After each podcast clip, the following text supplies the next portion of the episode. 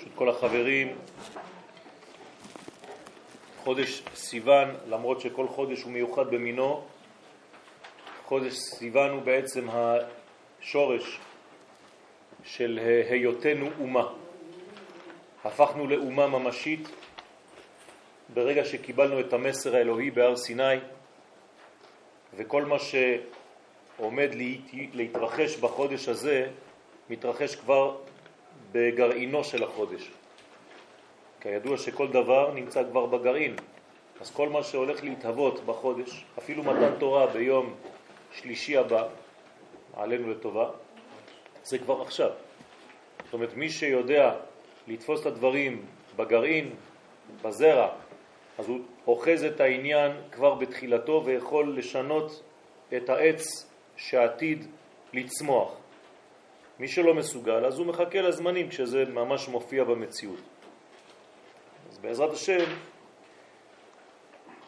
ננסה לאחוז בכמה עניינים בסגולה של החודש הזה כדי להכשיר את הכלים שלנו להיות ראויים לאור הגדול של מתן תורה. כמובן שהשיעור יהיה לעילוי נשמת כל מי שהזכרנו עכשיו ולרפואת כל הפצועים וביניהם רועי בן דורית.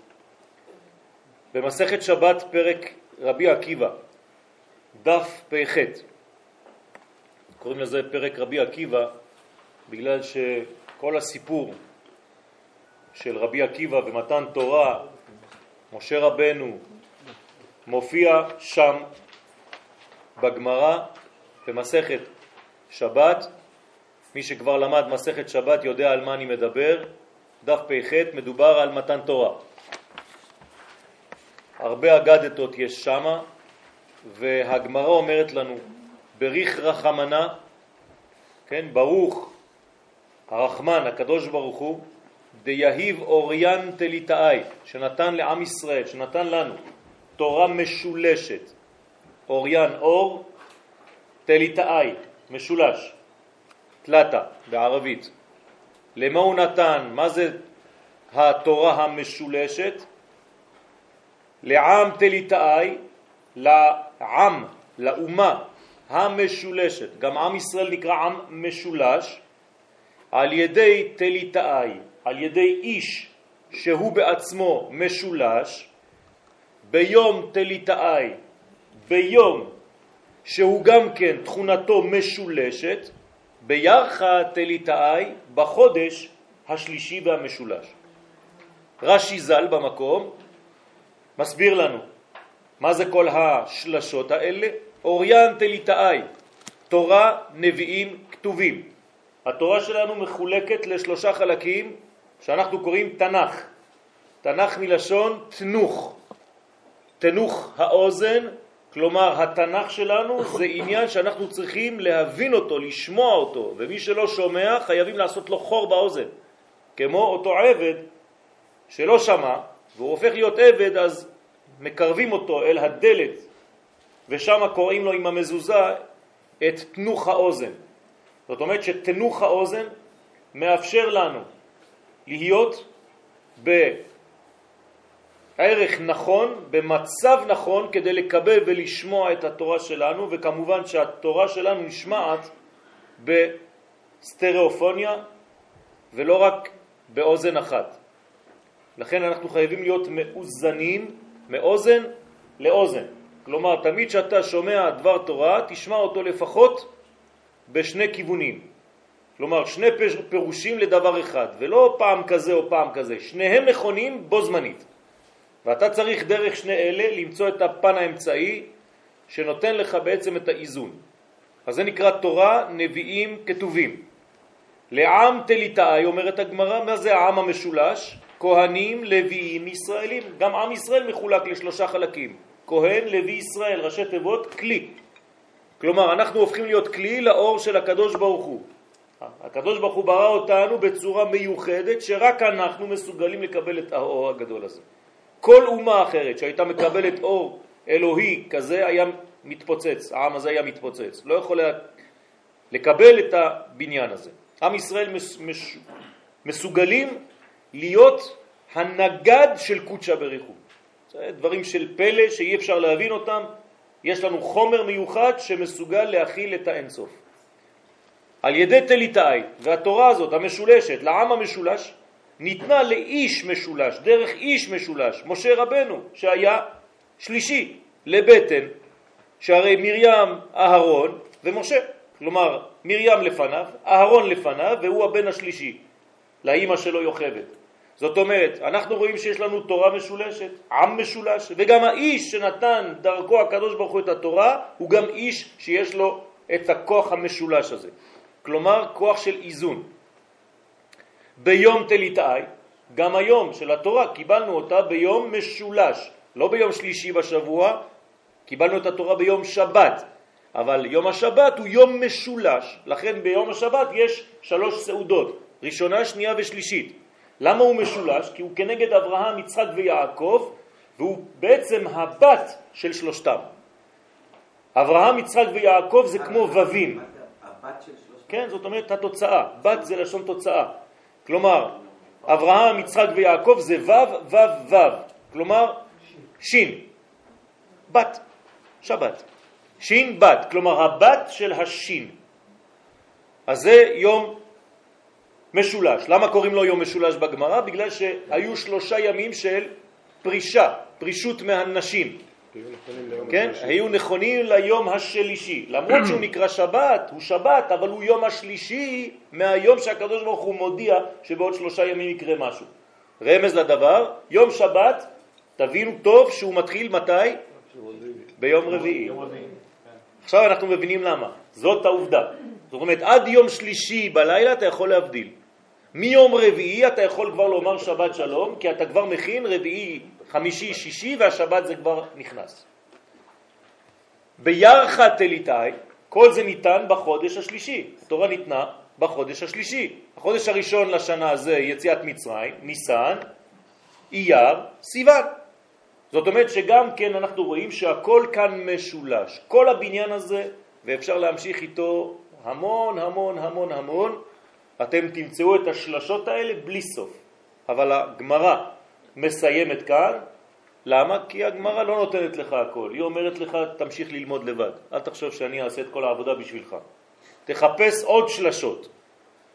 לכן שהוא סיוון, חודש השלישי.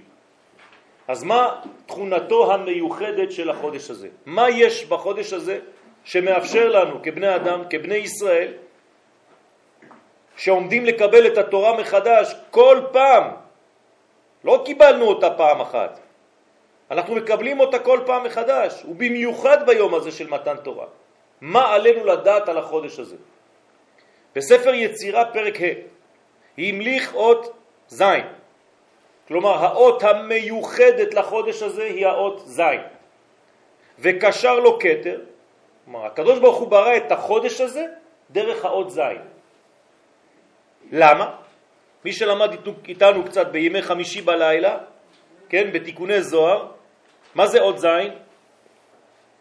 איך בונים עוד זין? איך כותבים זין? ו' וי' עליה, נכון? זאת אומרת שהי' על הו' רומזת בעצם על נשמה, הי' זה הנשמה, על ו' שזה בעצם כל החיבור שלנו. כן, בעברית מה זה ו'? זה לא סתם אות, נכון? בבית המקדש היו ווים לעמודים. מה זה ווים? חיבורים, מי שמסוגל לחבר, לכן קוראים לוו, וו החיבור, אני ואתה. כלומר, האות וו בעברית יש לה כוח של חיבורים. לכן לא סתם, התורה ניתנה באיזה תאריך? בשישי, בוו לחודש סיוון. זאת אומרת שהוו כאן, שעם היוד עליה, זה בעצם כל החודש. נשמה שיורדת בעצם למציאות של העולם הזה. זה נקרא מתן תורה. האות י' שיורדת לעולם. וצר בו תאומים בעולם. איזה מזל שולט בחודש הזה? תאומים. תאומים, נכון? מזל תאומים, מזל חזק מאוד. זאת אומרת שהוא בעצם אחד מהמזלות שהוא כפל, אבל כפל אנושי. לא דגים או דברים אחרים, כפל אנושי. זאת אומרת שיש כאן בעצם דימוי של שתי בחינות, של שני תאומים, ועוד מעט נראה מי הם אותם תאומים בעזרת השם. וסיוון בשנה, זה החודש, בזמן, קוראים לו סיוון, ורגל ימין בנפש, זאת אומרת שזה מקביל, החודש הזה, לרגל ימין. צריך להיזהר עם הרגל הימנית שלנו, שהיא נצח. ומה התכונה של הנצח? עקביות, להיקבע בקרקע, לא להיות סתם מרחב בשמיים, אתה צריך לחזק את הרגליים שלך, את המציאות הגשמית שלך, לא להיות מרחב. התורה שלנו זה לא דת. לצערנו אנחנו חושבים שהתורה היא דתית, חס ושלום, לא עלינו להיות דתיים. התורה זה לא דת, התורה זה לאום, זאת אומה, זה בניין שהקדוש ברוך הוא ברא, כדי שהאומה הזאת תגלה את השורש העליון בעולם הזה, על ידי תורה ומצוות כמובן. ולכן זה רגל ימין בנפש, אתה צריך להיקבע במציאות, להיות חזק. כוח ההליכה והורדת התכונות העליונות אל מציאות עולם הזה. זה העניין של החודש. זאת אומרת, מה שקרה במתן תורה. מה זה מתן תורה? ירידה של הערכים האינסופיים לעולם שלנו. במילים אחרות זה כאילו הקדוש ברוך הוא בעצמו, מה הוא עשה? הכניס רגל אחת אל תוך העולם שלנו. לכן, כמה רגליים יש לו לקדוש ברוך הוא? שלוש. נכון? גם לנו. לכן קוראים לזה שלושה רגלים. פסח, שבועות וסוכות. אז רגל אחת זה שבועות. הקדוש ברוך הוא יורד לעולם שלנו בטטרפות. שלוש. למה? כי זה האיזון. גם הוא יורד, ולכן אמרתי לכם, אתם צריכים להמשיך את השלשות. כן, יש לנו שלושה רגלים, זה חלק מהעניין. זאת אומרת, לדעת שהקדוש ברוך הוא מעגן את עצמו למציאות של העולם הזה דרך אחד הרגלים, שזה שבועות. ובמקום אחר, שסיוון מקביל לאוזן שמאל. זה היה בקומת הגוף, אבל בקומת הראש אנחנו מדברים על אוזן שמאל. כלומר, בגוף זה רגל ימין, אבל רק, אם אני תופס רק את הראש, זו אוזן שמאל. כלומר, אני חייב להיות באוזן שמאלית קשובה.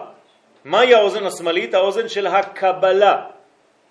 באוזן ימין יש יותר יציאה של אורות. אתם יודעים שהאוזן לא רק מקבלת, היא גם שולחת. תשימו כוס פלסטיק ריקה, תשימו את זה ליד האוזן, תשמעו מאיפה זה בא הרעש הזה? האוזן שולחת קווי אור כלפי חוץ, ואז כשיש לך מסך, כמו התחתית של הכוס, אז אני שומע בחזרה. מה זה אומר? זה אומר שלא רק אתה מקבל דברים, אלא שהאוזניים שלך גם פועלות להוציא דברים. אז אנחנו לא רואים את זה, אנחנו חושבים שהאוזן שלנו זה רק חור והכל נכנס. לא. כל מה שחור, תדעו לכם תמיד, זה גם מוציא וגם מכניס, זהירות. אדם שלא יודע לדבר יפה, גם הדיבורים שלו וגם האכילה שלו לא נכונה. זה הולך ביחד. כלומר, מי שלא אוכל נכון לא יכול לדבר נכון. ומי שלא מדבר נכון, חז ושלום, גם התנועות שלו בגוף לא נכונות. הכל ביחד. אותו דבר כאן, יש השלכה של האוזן, ואז אתה מסוגל לקבל. כן? מה זה התנועות בגוף שלו? לא הבנתי. תנועות בגוף לא נכונות, זאת אומרת להרים שק כבד עם אצבע אחת. זה תנועות לא נכונות. ואז כשאדם מזדקן, אז האצבע שלו עקומה לגמרי. הוא צריך לתת דין וחשבון על הדבר הזה. למה? בגלל שהוא לא שמר על גופו. אדם צריך לשמור על גופו כמו שהוא שומר על נשמתו. ולכן אני אומר לצערנו היום אנשים לא יודעים את הדבר הזה והם חושבים שכל היהדות זה רק רוחני. זה לא נכון. יהדות זה הכל. זה נשמה בתוך גוף והכל צריך להיות בריא כי הקדוש ברוך הוא לא ברא רק נשמות. מי שברא את הנשמה ברא גם את הגוף. ולכן צריך לשמור על הכל. ולכן גוף בריא ונשמה בריאה זה בעצם השילוב המנצח. יש מצב שעיוותים בנשמה מתבטאים בגוף? בוודאי? בוודאי. כאילו, גם בגוף אני יכול נכון, לשייך אותו. נכון, נכון, נכון. לכן כהן גדול או כהן רגיל לא יכול לעבוד בבית המקדש אם יש מום בגוף שלו. כי זה מצביע. כי זה מצביע על, על דברים פנימיים. לא ככה.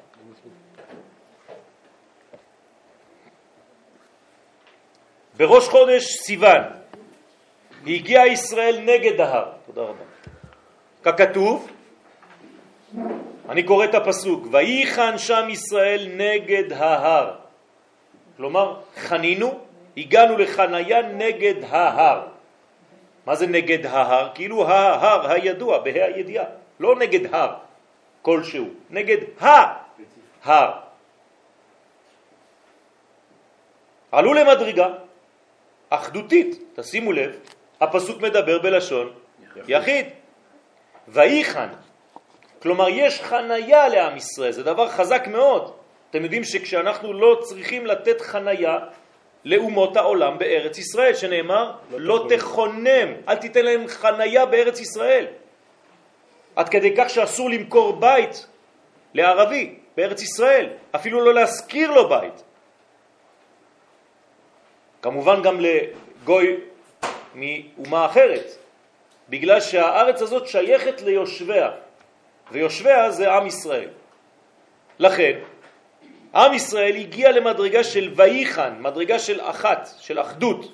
הגיעו למדרגה אחדותית שהרגישו בה את נשמת האומה האחת לפני התפרטותה לפרטים.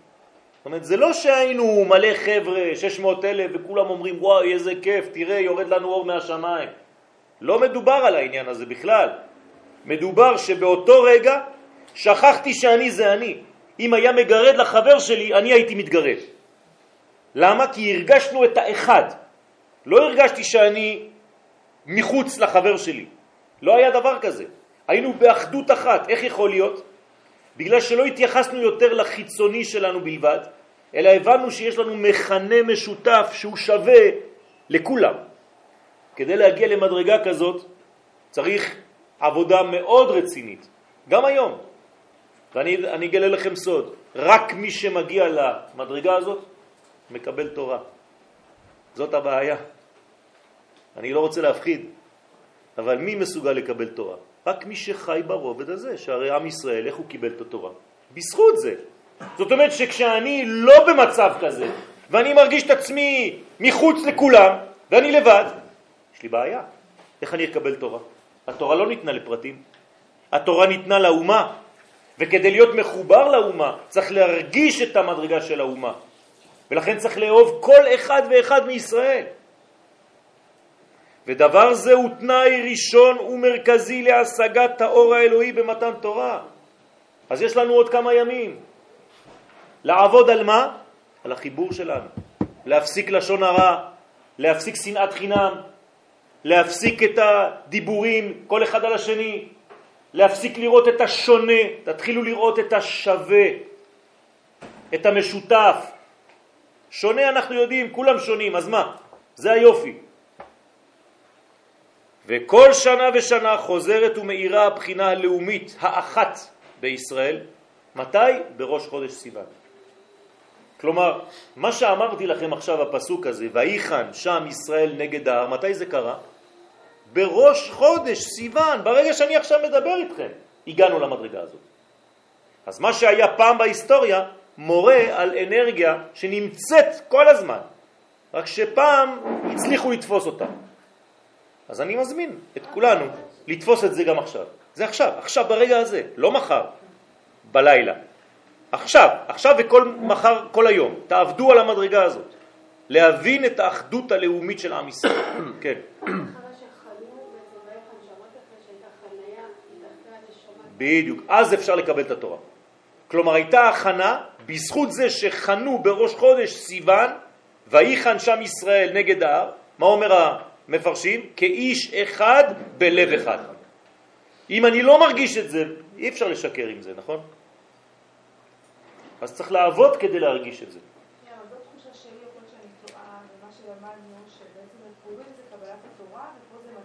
כן, כן. אז יש פה איזושהי גם כפייה, אני חושבת, כי כפה עליו כעת... כן. אולי יש איזושהי פעולה שהקדוש ברוך הוא שוקל עשה איזושהי פעולה בשביל לאחד את כולם שם. וכן צריך את הסייעתא דשמיא כדי שזה באמת יפתח את הלבבות של כולנו. כן, אני לא מדבר על זה. אני לא מדבר על זה. אני מדבר פשוט על הנשמה שהקדוש ברוך הוא ברא. זה לא עניין של גופות עכשיו, או של גופים. הכפייה שאת מדברת עליה, מה היא? נשמת האומה, זה אין לי ברירה. נולדתי לאימא יהודיה, אני שייך לדבר הזה, זאת הכפייה. לא מדובר על כפייה שמישהו הכניס לי איזה משהו, הוא זרק לי איזה תורה מהשמיים, זה לא זה. הוא כפה עליי להיות חלק מהאומה הזאת. אז איפה הבחירה שלי? לחיות לפי הגובה הזה, זהו. אז נכון שבפורים אנחנו עושים פעולות, אבל אני לא צריך לחכות לפורים. אני צריך להפוך את מתן תורה ליום קבלת התורה. עכשיו, השנה הזאת. הזוהר הקדוש מזכיר את מזלו של חודש סיוון, מזל תאומים, ואומר שיש בזה רמז לזוג מיוחד, קודשא בריחו וכנסת ישראל. הנה הזוג. הקדוש ברוך הוא כנגד הזכר כביכול, וכנסת ישראל. מה זה כנסת ישראל? אותה נשמה שעכשיו דיברתי עליה. לא האנשים, הנשמה שלפני כל האנשים האלה. זאת האישה כביכול שמגלה את הקדוש ברוך הוא. אותה אישה שנקראת נשמה שהקדוש ברוך הוא ברא, נכנסת אחר כך כמו שמש גדולה, מקרינה לכל הנשמות הקטנות שלנו, לכל הגופים. אבל כולנו באים מאותה נשמה גדולה. היא נקראת כנסת ישראל, שמכנסת את הכל לפני ההתפרטות. בסדר? זה לא אוסף של אנשים, שש מיליון. לא. זה כבר ציבור. אני מדבר על הנשמה, על זה אני מדבר, עם. כשאני אומר שאנחנו לא דתיים, אני מדבר על הנקודה הזאת. זה מה שאנחנו. הנקודה השמשית הזאת.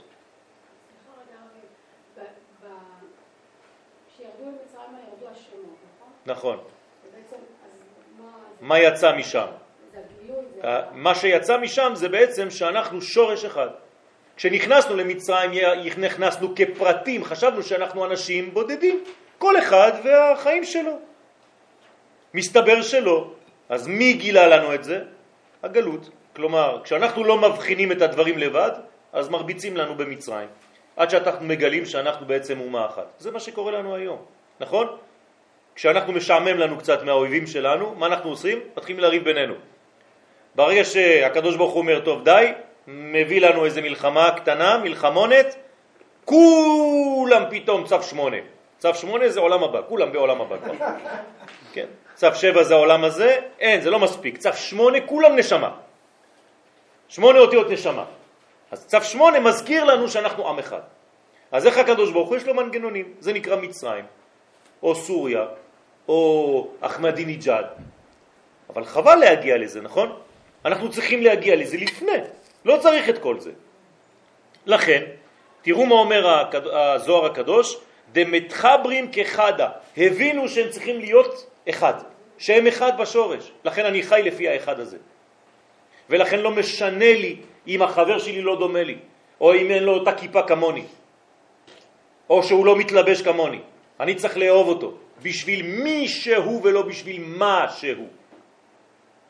ולפי דברי הזוהר, הרי שבראש חודש סיוון עם ישראל נקרא תאום, מזל תאומים, אנחנו תאום לקודש, ברוך הוא.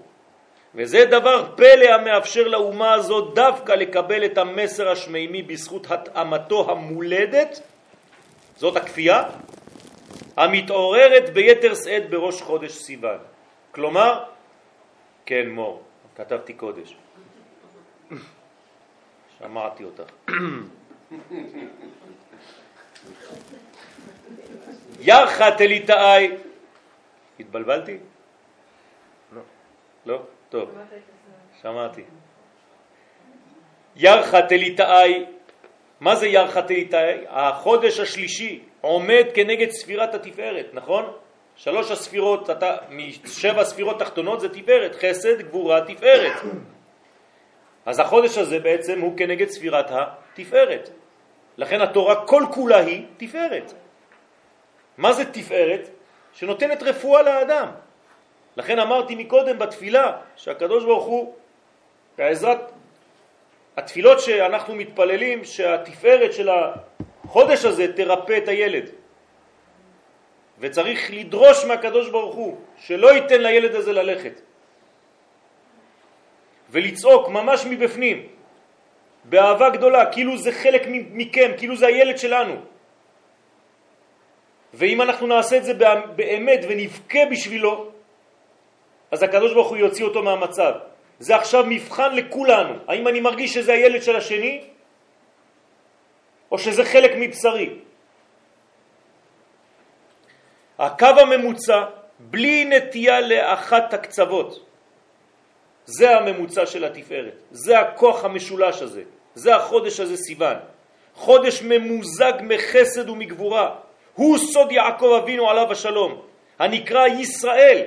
מה זה יעקב? בריח התיכון, הבריח המרכזי, המבריח מן הקצה אל הקצה. זאת אומרת, כאילו שוזר את כל הפנינים, כדי לעשות מזה בעצם שרשרת אחת גדולה. אם אין את המבריח מן הקצה אל הקצה, וכתוב שם בפסוקים, והיה המשכן אחד, אז אם המשכן לא אחד, אין סיכוי בחיים שהקדוש ברוך הוא יתגלה במשכן. משכן זה לא סתם אבנים שבונים על ידי קבלן. זה לא איזה בניין יפה עם מידות מסוימות וזה, זה לא מספיק. אנחנו יכולים לבנות אלף משכנים, אלף בתי מקדש, וחז ושלום לא תרד בו שום שכינה. למה? אם אין בו את האחדות הזאת. שהרצפה של בית המקדש כתוב תוכו רצוף אהבה.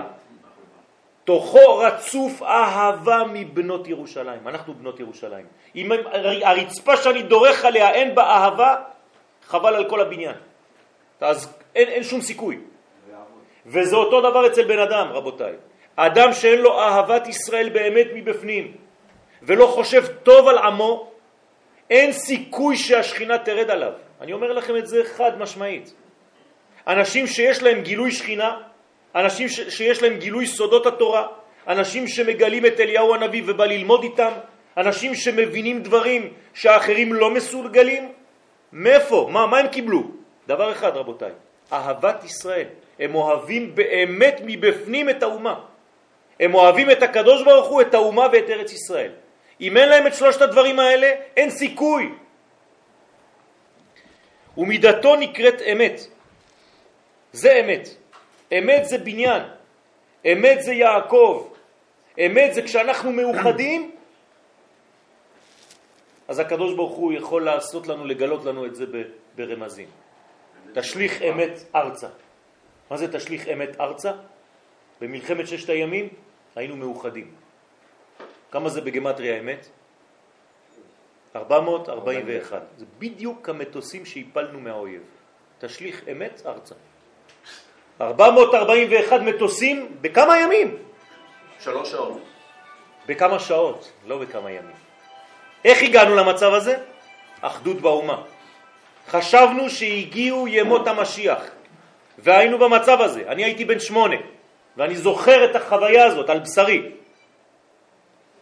תיתן אמת ליעקב, כמו שכתוב במיכה, ונתתם לי אות אמת. יהושע, כל העניינים של אמת זה האות, זה תמיד אותו עניין. כתיב בזור הקדוש, דא אות ו'. הנה, זה האות ו'. אות ו' זה אות של אמת, אות של קשר, אות של אהבה. למה שמו על קין את האות ו'? כי זה מה שהיה חסר לו. הרי שני אנשים כבר נלחמו על כל כדור הארץ. אחד אמר לשני, פה יעבור הגבול. איפה עבר הגבול, לדעתכם? במקום של בית המקדש, של אבן השתייה. שם הם עשו את הגבול. אתם מבינים מה קרה? בתחילת ההיסטוריה האנושית כבר שני אנשים רבים על טריטוריה. זה לא בתוך המזבח כבר, אפילו במזבח. אבל כן, זה המקום ששם, לא, אבל לפני, אני מדבר על קין והבל. במזבח שהבל עשה, איפה הוא עשה את המזבח שלו? בהר הבית, במקום של אבן השתייה. שם הוא עשה את המזבח שלו. לכן המזבח התקבל למעלה.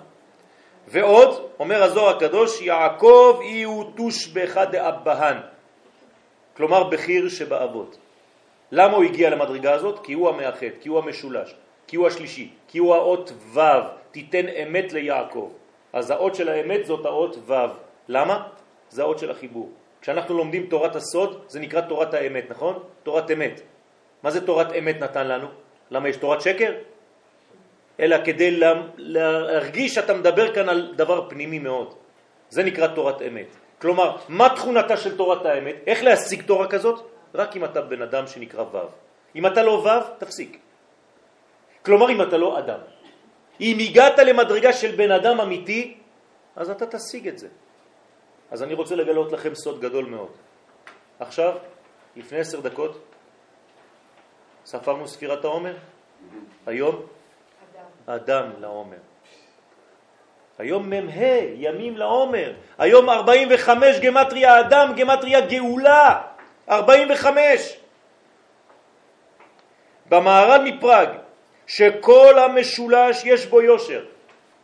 בעבור השלישי שהוא באמצע, שאין נוטה לאחת הקצוות.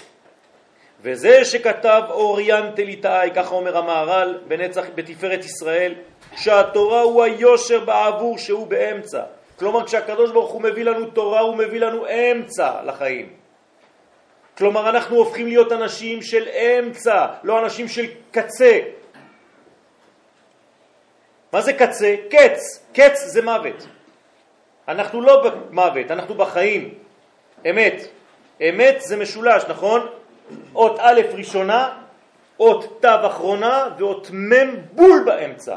אמת. זה המשולש. בירחת אליטאי אומר המהר"ל, דהיינו שאז היה תוקף אור הגדול, כמו שזה עכשיו, וזה הוא מרומז בחודש השלישי, דהיינו התחדשות השלישי. אז אנחנו עכשיו מקבלים, מתחילים לקבל, ברגע שאנחנו מדברים עכשיו, כבר את היושר ואני בטוח שאתם כבר מתחילים להרגיש אותו. את היושר, את הקו הישר שמתחיל לרדת על העולם הזה. כמובן שהשיעור עוזר לנו לחוות את הדבר הזה שאולי אנחנו מרגישים בתת מודע אבל לא יודעים לשים מילים. עכשיו אנחנו מניחים אותיות ומילים ומחשבה על הרעיון הדבר הזה וצריך ללוות את זה. מה עושה אדם מאמין שלומד? פשוט מלווה את התהליך, בשביל זה אנחנו לומדים. לא כדי ללמוד דברים סתם, אלא ללוות את התהליך שקורה ממילא. אז התהליך קורה, אבל עכשיו כשאני לומד אותו, אני מרגיש אותו עוד יותר. אני הופך להיות שותף לתהליך. הירח נקרא בארמית ציהרה, נכון? וידוע שסודו הוא בחינת המלכות, בחינת דלת לה מגרמה כלום. למלכות אין שום דבר, כמו לירח, כי אם מאור השמש המאיר בה, נכון? הירח לא מאיר לבד. השמש מאירה על הירח, והירח מקבל, כן, את האור מהשמש. והנה, סיהרה בגמטריה רחל לאה ושני כוללים. זאת אומרת, למה החודש זה בירח? למה אנחנו רואים את הירח ומהירח אנחנו קובעים את החודש? אומרים לנו חכמים בגלל שרחל ולאה זה המלכות. נכון? רחל ולאה זה שתי בחינות של מלכות אחת, תמיד למדנו, נכון? רחל למטה ולאה למעלה. והם בעצם כל הבניין המחודש, המתחדש של מלכות ישראל. ומה אנחנו עושים בעצם בחג השבועות? זה מלכות, הרי כל השבוע הזה זה מלכות, נכון? שבוע אחרון לשבועות, אנחנו במלכות. עכשיו אנחנו תפארת שבמלכות. זאת אומרת, אנחנו עכשיו ביום השלישי של השבוע האחרון, שהוא כל כולו מלכות, שתתגלה מתי? בחג השבועות, שזה ההילולה של מי? דוד המלך. מלכות. כלומר, חג השבועות זה הזמן של מה? של מלך המשיח. זה לא סתם שאנחנו ערים כל הלילה. למה ערים בשבועות? כי אי אפשר לישון. אתם יודעים למה אי אפשר לישון? כי האור כזה גדול, איך אתה יכול ללכת לישון? או שאתה לא מרגיש שום דבר. האמת שצריך להיות קצת ברחמים על עם ישראל. גם מי שהולך לישון יקבל את האור הזה, בזכות מי שלומד. זה בסדר גמור. אז אל ת, תשתגעו, כן? יש אנשים שהם עייפים ו- וקשה להם, זה בסדר גמור. בסדר? אנחנו מי שער, בעזרת השם ילמד גם בשביל מי שעייף. זאת אהבת ישראל. כי בניין המלכות נעשה משתיהן יחד, וצירוף שם השם בחודש סיוון הוא י' ו' ה' ה'. זכרים לחוד ונוקבות לחוד, בסוד הפרישה לפני מתן תורה. זאת אומרת שבמתן תורה צריך דווקא פרישה. למה? למה לא צריך להיות ביחד? הרי אם היינו ביחד היה עוד יותר טוב, לא?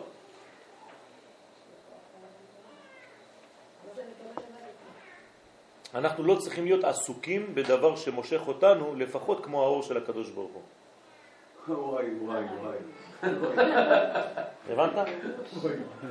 זאת לא בושה, זאת האמת. זאת האמת. מה שאני אומר לכם עכשיו זה כתוב בזוהר הקדוש. שהזמן של הייחוד בין איש לאשתו זה כמו הטעם של גן עדן. ולכן זה מה שמושך אותנו. למה אנחנו נמשכים לדברים האלה? פשוט בזיכרון התת מודעי שלנו, זה מזכיר לנו את החוויה של התענוג שאנחנו חווים במדרגה הכי עליונה שאנחנו יכולים לחוות. כלומר, מה זה בעצם ימות המשיח? זה הרגשה הזאת תמיד. אתם מבינים? אנחנו לא יכולים להבין אפילו מה זה אומר. ולכן, כדי שנהיה פנויים לקבל את האור, אז הקדוש ברוך הוא אומר לנו כמה דקות, כן? מחיצה. וסיוון הוא בחינת התפארת, ונודע כי יסוד דאימה מסתיים בתפארת דזעיר. זאת אומרת, כשאימא, האימא והבן שלה, כן, אל תיכנסו לעניינים של הקבלה, לא חשוב עכשיו, אני מסביר לכם את זה בפשטות. האימא היא לא ככה והבן שלה למטה, האימא נכנסת בבן, לפעמים יותר מדי. כן, היא כל הזמן על הראש שלו, בפנים. הוא לא יכול לזוז בכלל. כן? היא תופסת אותו, כן? עד לפה. כאילו הרגליים של האימא נכנסים עד החזה של הילד. ככה זה. הקשר שלנו עם האימא שלנו זה כאילו אימא נכנסת לי עד החזה. כלומר, עד קומת הלב. אני מרגיש את אימא שלי כל רגע. זה העניין. עכשיו, למה זה הדבר הזה? והנה יסוד דאימא, גמטריה סיוון. אם תיקחו את האותיות יסוד דאימא, זה עולה בגמטריה סיוון. זאת אומרת, בסיוון, מה נכנס בי? לא רק האימא שלי שהביאה אותי לחיים, אלא אימא גדולה, רוחנית, עליונה, שנקראת בינה, עולם הבא. כלומר, בחודש הזה, עכשיו, אני מדבר כבר כמעט חצי שעה, שלושת רבעי שעה, מה שנכנס לתוכי, מה שנכנס לתוכנו, זה בעצם העולם הבא עד החזה שלנו. כאילו הרגל של העולם הבא נכנס לנו בכוח. אז אנחנו עכשיו תפוסים מהעולם הבא. שמשם ירדה תורה לעולם. כי התורה היא יסוד דאבא שעובר דרך יסוד דאימה ומתגלה למטה. זאת אומרת, כל הבניין הזה, תשכחו את המונחים הקבליים, לא חשוב, זה בעצם שאנחנו כבר מרגישים את התורה בתוכנו. ועל כן בסיוון ניתנה התורה. ובזוהר, בפרשת יתרו דף ע"ח עמוד ב' מבואר כי בחודש סיוון שולט המלאך אוריאל. למה המלאך אוריאל דווקא? כי הוא סוד האור, אורייתא, אוריאל זה אותו עניין. כלומר המלאך הממונה על התורה זה מלאך האור. מה זה מלאך? שליח. שליח. כשהקדוש ברוך הוא רוצה להתבטא באיזה תכונה, אז הוא מתבטא דרך מלאך. למשל, כשהקדוש ברוך הוא מתבטא בתכונת הרפואה, זה המלאך רפאל. כלומר, כשהקדוש ברוך הוא יורד, מוריד רפואה לעולם הזה, זה מתבטא דרך ההמשכיות שלו, כאילו הזרוע שלו. והוא נקרא מיכאל, רפאל, נוריאל, צוריאל. גבריאל. זה המלאך שלי. יואל גם. לא, באמת, זה, זה באמת ככה.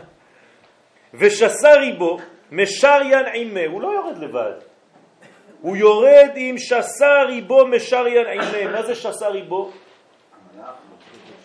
365 אלף מלאכים שעובדים יחד איתו, ברוך השם. והתפארת נקרא תאומים דקליל, כלומר, זה הסוד של התפארת. למה התפארת נקראת תאומים? כי זה בעצם פה. התפארת זה החזה, נכון? איך בנוי החזה שלנו? שני תאומים. נכון? כל הריאות שלנו זה בעצם תאומים. לכן שני לוחות הברית, זה פה, זה אותו דבר, שני לוחות הברית הם בתוך הגוף שלנו, זה אנחנו. שזה יש את העניין של השלט. נכון, אנחנו נקרא אותו, יש לי אותו למטה, ראית? ועל כן סיום מזלו, סיוון מזלות, תאומים. זה הסוד של התאומים. שאלתי אתמול, הייתי בשיעור במעלה אדומים, ושאלתי את הנשים שם, שאלה שאני שואל כל הזמן, על איזה חומר כתובה התורה? אז כל האנשים התחילו על אבן, על גביל, על נייר, על פטטה, פטטי, פטטה, פטטה. אמרתי להם, כן, הפכתם לדתיים. התורה לא כתובה על שום דבר, כתובה תורה כתובה בחיים שלנו. זה חוקי החיים שכתובים בנו. לכל מנגנון בחיים יש את החוקים שלו. אחרי זה זה רועתק על אבן, על קלף וכו'. אבל התורה זה חוקי חיים. אתם מכירים את תורת הציפור? גם לציפור יש תורה. הציפור אומרת, ברוך אתה השם, אלוקינו מלך העולם, נותן התורה. אבל לא התורה שאתם חושבים. מה זה התורה? תורה, חוקי חיים. לי ציפור. שעשני ציפור. כל בוקר הציפור מצייצת ואומרת לקדוש ברוך הוא, ברוך שעשית אותי ציפור. הזכרים אומרים שלא עשני חתול. כן? יום ראש חודש סיוון הוא ממה ימים לעומר, ובחינתו תפארת שבמלכות, שנתקן בחינת תפארת בכל קומת הקדושה, והוא שם מה? כן, מי שלמד קצת יודע מה זה שם מה. כידוע שעולה למספר אדם ולמספר גאולה, זה זמן גאולה. ללמד שבראש חודש סיוון מקבלים ישראל תואר אדם. עכשיו אנחנו נעשים אדם. אמרתי, אלוהים אתם. ובני עליון כולכם. אבל חס ושלום בגלל שנפלנו, אבל אכן כאדם תמותו, כאחד השרים תיפולו. אז תואר אדם אמיתי זה היום, שהוא כתאום לשם הוויה, כי הרי אדם ושם הוויה זה אותו שם, אותו, אותה גמטריה. זה מילוי אלפין, שם הוויה במילוי אלפין. ובזכות השתוות הצורה ליוצרה, ישראל נעשה כלי למתן תורה. שכדי לזכות לקבל תורה, הנה עכשיו זה, עכשיו, להיום, אתם רוצים לקבל תורה? אנחנו רוצים לקבל תורה, נכון? לא סתם קיבלנו אותה פעם אחת בהיסטוריה והיא בתוך הארון. לא מדבר על ספר תורה, רבותיי. אני מדבר על התורה, לא על ספר תורה. אתם יודעים מה אומרת הגמרא? אם אתה רואה רב שמחזיק ספר תורה ואתה מנשק את הספר תורה ולא את הרב, אתה טיפש. שם יש ביטוי מצחיק בגמרא, זה כאילו לאכול קוסקוס עם לחם, כך אומרת הגמרא. כלומר, אתה אוכל פעמיים אותו דבר. לא הבנת כלום, במילים פשוטות. אלא את מי אתה צריך לנשק? את מי שהתורה היא תורת חיים. לא את מה שהעתיקו על קלף. נכון שיש חוקים של קדושת ספר התורה, אבל הרב הוא תורה מהלכת, הוא תורת חיים. אתה רק מסתכל עליו ואתה רואה חיים, איך צריך לחיות. על התורה אתה לא יכול, אם אתה לא לומד ומעמיק בה, לא תבין שום דבר. יש לעלות לעצמו קודם לכן למדרגת אדם. אז יש לנו עוד כמה ימים, בעזרת השם עד חג השבועות, לעלות למדרגת אדם, להפוך להיות בני אדם אמיתיים. ואז יש בו אפשרות לקבל. ועוד, שמה שנאמר שם, ויחן שם ישראל, מעיד על העובדה שעלו אז למדרגת ישראל. מה זה ויחן שם ישראל? זה לא רק שהם היו אדם, אלא ישראל. אתם יודעים מה זה ישראל? כי שרית עם אלוהים ועם אנשים. מה זה כי שרית עם אלוהים ועם אנשים ותוכל? אתה שייך גם לאלוהים וגם לאנשים. כלומר, אתה ציר בין שני עולמות. זה ישראל. ראיתם פעם אומה כזאת? אין דבר כזה. אמרתי לכם, כל אומה אחרת הייתה מתפוצצת. בקבלת האור האלוהי, פאף! עם ישראל מחזיק מעמד. ורק בתנאי זה חל עליהם האור האחד. למה? כי הם היו אחד. אחד שוכן על אחד. וכל זה היה בראש חודש סיוון, דייקה, עכשיו, ביום השלמת מספר מ"ה לספירה, עכשיו אנחנו הופכים להיות אדם. על כן דרשו חז"ל כאיש אחד. רמז ליעקב שהיה מקור האחדות דאחיד לכל סיטרים, שהיה מאחד את כל הצדדים. ובלב אחד, אשר על ידו נשלמו ישראל ועלו למניין מ"ה, 45, שהוא גם כן מספר לב אחד. תיקחו את הגמטריה של לב אחד, זה גמטריה אדם, זה גמטריה 45, זה גמטריה גאולה. כלומר, מתי ניגאל? כשנהיה לב, לב אחד. זהו. לב אחד. כל עוד ואנחנו לא לב אחד, אתם יכולים ללמוד כמה שאתם רוצים. זה לא מה שיקרב את הגאולה. מה שמקרב את הגאולה זה דבר שהוא התרופה למה שהוציא אותנו לגלות. נכון? לא כתוב שיצאנו לגלות בגלל שלא למדנו את הדף היומי שלנו בערב. לא.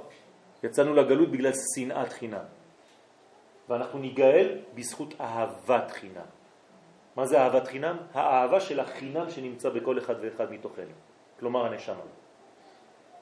אתה מבין טל? ועוד, שלפי הפסוק, ביום הזה באו מדבר סיני. אני שמח שבאת לשיעור שלנו. אתה נותן כבוד. שקט, שקט, סליחה. אני שמח שבאת לשיעור שלנו. ביום הזה באו מדבר סיני. מה זה ביום הזה באו מדבר סיני? שהיה זה כאמור ראש חודש סיוון. הנה ביום הזה עולה למניין עין ד' עם הכולל. מה זה ביום הזה? עד. וקם תיבת ויחן עולה גם כן עד. ללמד שנעשו ישראל עד, עדים למציאות של השם בעולם. אתם עדיי ואני אל. אנחנו העדים של הקדוש ברוך הוא. אנחנו מעידים על היותו. אנחנו מעידים על אחדותו. אנחנו מעידים על תכונתו המוסרית. תראו כמה אחריות יש עלינו, רבותיי. לא בלימוד, בהתנהגות. הלימוד שלנו רק מגלה לנו מי אנחנו. אבל אנחנו צריכים לעלות למדרגת ישראל, כמובן מי שבוודאי אנחנו לומדים, כי אנחנו לא מצליחים לעשות את זה לבד, אבל אברהם אבינו התחיל לעשות את זה לבד. אבל אנחנו, שאנחנו נפלנו מהמדרגות, אנחנו צריכים את הלימוד בוודאי.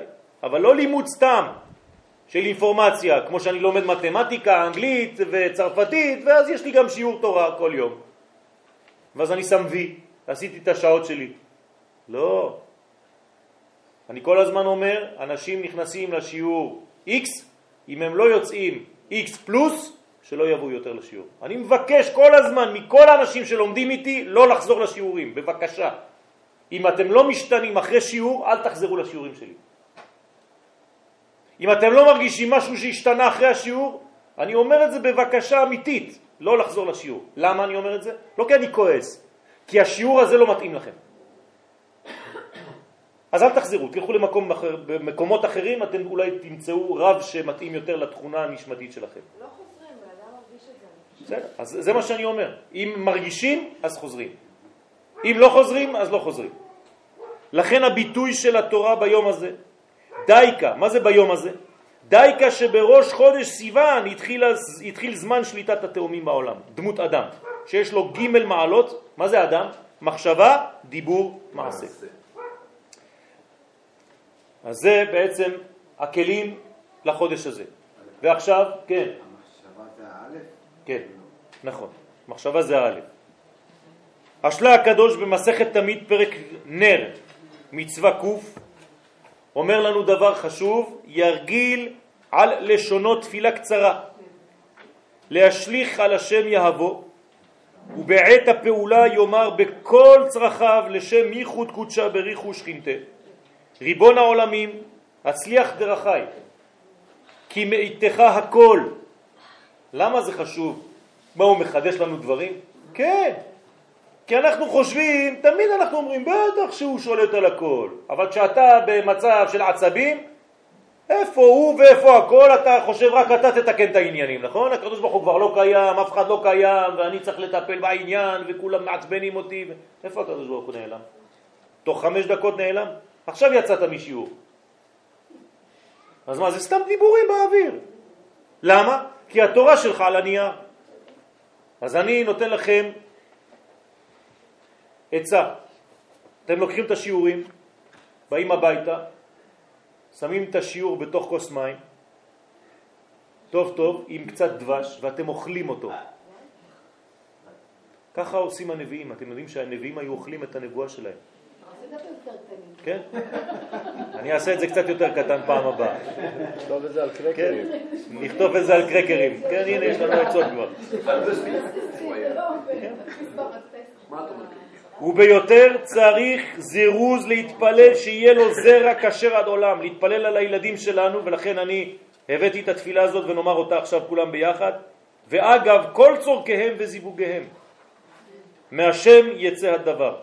וליבי אומר, אומר השלה, שעת רצון לתפילה זו בערב ראש חודש סיוון. עכשיו, הוא החודש שבו ניתנה התורה, ואז נקראים בנים לאדוני אלוהינו. זאת אומרת, לשילוב בין הוויה ואלוהים. וראוי להישב בתענית ביום ההוא, זה כבר עבר, הוא ואשתו, והתעוררו בתשובה, ויתקנו כל ענייני הבית, איסור והיתר, וטומאה וטהרה, וכל העניינים, כלומר לעשות חשבון נפש בבית שלנו, בבתים שלנו, היום.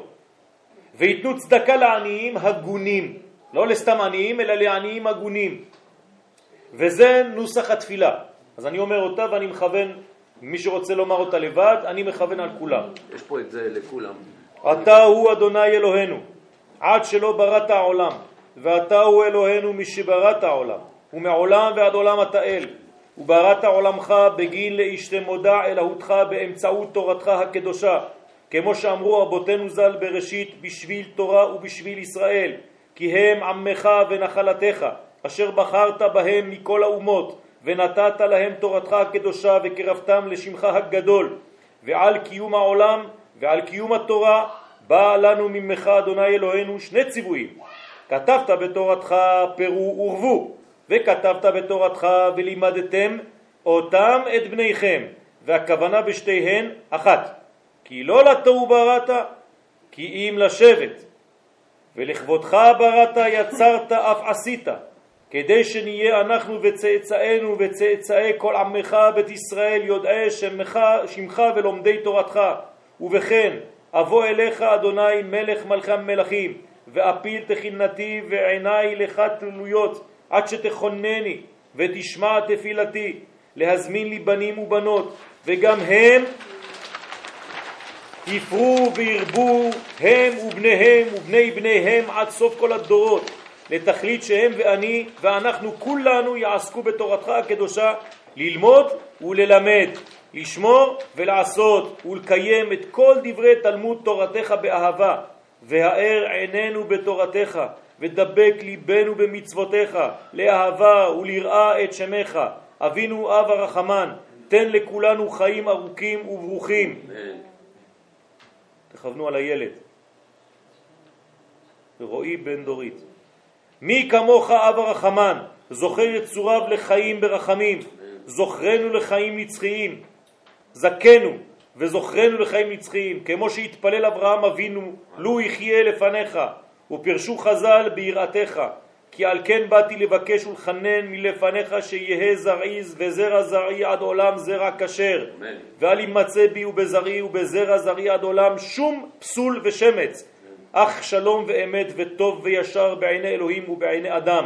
ויהיו בעלי תורה מראה מקרא, מראה משנה, מראה תלמוד, מראה רזה, מראה מצווה, מראה גומלי חסדים, מראה מידות תורמיות, ויעבדוך באהבה וביראה פנימית, לא יראה חיצונית, ותן לכל גבייה וגבייה מהם די מחסורה בכבוד, ותן להם בריאות וכוח וכבוד, ותן להם קומה ויופי וחן וחסד, ויהיה אהבה ואחווה ושלום ביניהם, ותזמין להם זיווגים הגונים מזרע תלמידי חכמים מזרע צדיקים, וגם הם זיווגם יהיו כמותם, ככל אשר התפללתי עליהם, כי זיכרון אחד עולה לכאן ולכאן.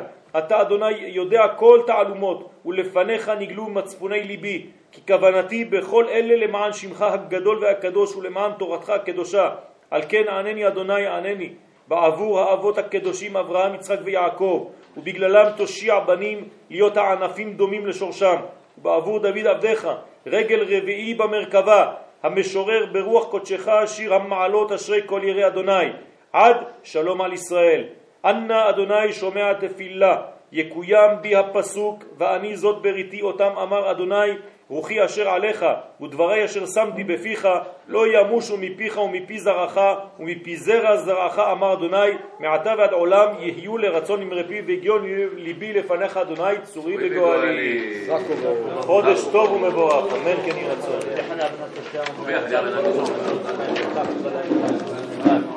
שנאמר, אדם ותאמן, כה יקדים תורה ועדין, וקדם יתקדש ורבה. אמן. ענה תברך קירותך, ואביך מלכותך, ועצמך פורקנם, יקרב ושיכם. אמן. היכון ויום יכון, חי תכון לישראל, בעגה ובזמן קריב, אמרו אמן. אמן.